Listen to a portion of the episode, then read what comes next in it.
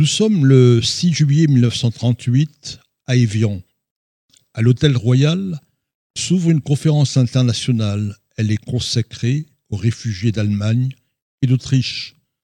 Pour ne pas froisser Hitler, jamais ou rarement le mot juif va être utilisé pendant cette réunion qui va durer jusqu'au 14 juillet. C'est le président des États-Unis, Franklin Roosevelt, qui a pris l'initiative de la conférence. En réalité, le locataire de la Maison Blanche est coincé. Roosevelt est soumis à des pressions opposées. Les organisations juives et les mouvements libéraux réclament d'accueillir les juifs, mais les forces conservatrices et antisémites s'y opposent. Et on n'est pas totalement remis du crash financier de 1929. Les syndicats ne veulent pas d'une remise en cause des quotas d'immigration très stricts pas plus de 28 000 originaires d'Allemagne et d'Autriche sont acceptés chaque année. En 1938, ils sont près de 400 000, les juifs qui sont persécutés dans ces deux pays du Grand Reich. Hitler est prêt à s'en débarrasser. Avant la conférence, il déclare Je ne peux qu'attendre et espérer que l'autre monde, qui exprime une si profonde sympathie à l'écart de ces criminels, sera enfin assez généreux pour transformer cette sympathie en aide réelle. En ce qui nous concerne, nous sommes prêts à mettre tous ces criminels à la disposition de ces pays, même en les embarquant sur des bateaux de luxe. Mais les États-Unis n'ouvrent donc pas leurs portes aux Juifs. Roosevelt décide d'internationaliser le problème des Juifs. Dans sa lettre d'invitation, il met tout le monde à l'aise. Vous ne devez pas modifier vos lois, vos quotas pour accueillir ceux qui sont à la recherche d'un refuge. La conférence aurait dû logiquement avoir lieu à Genève.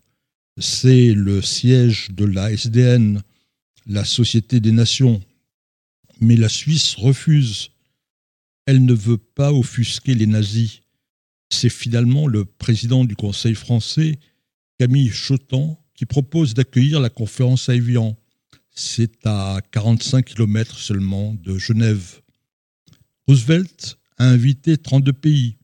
Sur le bord du lac Léman, il y a les représentants des trois grandes puissances de l'époque, les États-Unis, la France et la Grande-Bretagne, six pays européens, la Belgique, le Danemark, la Norvège, les Pays-Bas, la Suède et la Suisse, ainsi que les anciennes colonies de la Grande-Bretagne, l'Australie, le Canada, la Nouvelle-Zélande et plusieurs républiques sud-américaines. Bien sûr, l'Allemagne n'a pas été invitée. En solidarité avec Hitler, Mussolini n'a envoyé personne. La conférence va se passer en huis clos. Il y a plusieurs organisations juives qui sont venues à Evian. Il y a aussi l'agence juive qui est représentée par Golda Meir. Mais aucun juif n'a le droit de prendre la parole à cette conférence où il s'agit de trouver une solution au problème des Juifs persécutés par Hitler. Le 6 juillet commence donc la conférence. Les uns après les autres, les délégués vont tenir le même discours. Le mot juif n'est pas ou peu prononcé.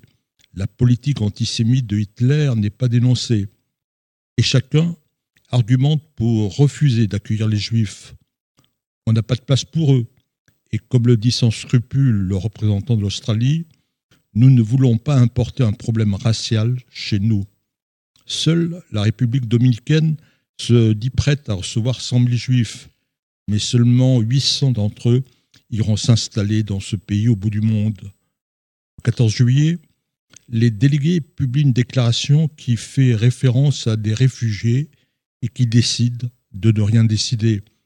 Pour se donner bonne conscience, les 33 pays mettent en place le comité intergouvernemental pour les réfugiés, mais il n'aura aucune action concrète. À Berlin, on exulte. Le journal Reichswart écrit en gros caractères Juifs à céder à bas prix. Qui en veut? Personne. Golda Meir est accablé. Devoir écouter chacune des délégations expliquer combien elles sont affligées par le sort des malheureux juifs persécutés et combien elles auraient tellement voulu leur venir en aide, mais qu'à leur grande tristesse, elles ne voient pas comment faire pour intervenir, est une expérience terrible. il m'est difficile d'exprimer la colère, la frustration et l'horreur qui m'envahit. Et Goldamir d'ajouter Il n'y a qu'une seule chose que j'espère voir avant de mourir, c'est qu'un jour, mon peuple ne devrait plus avoir besoin d'expression de sympathie. Mais à Évian, en juillet 1938, le monde a abandonné les Juifs.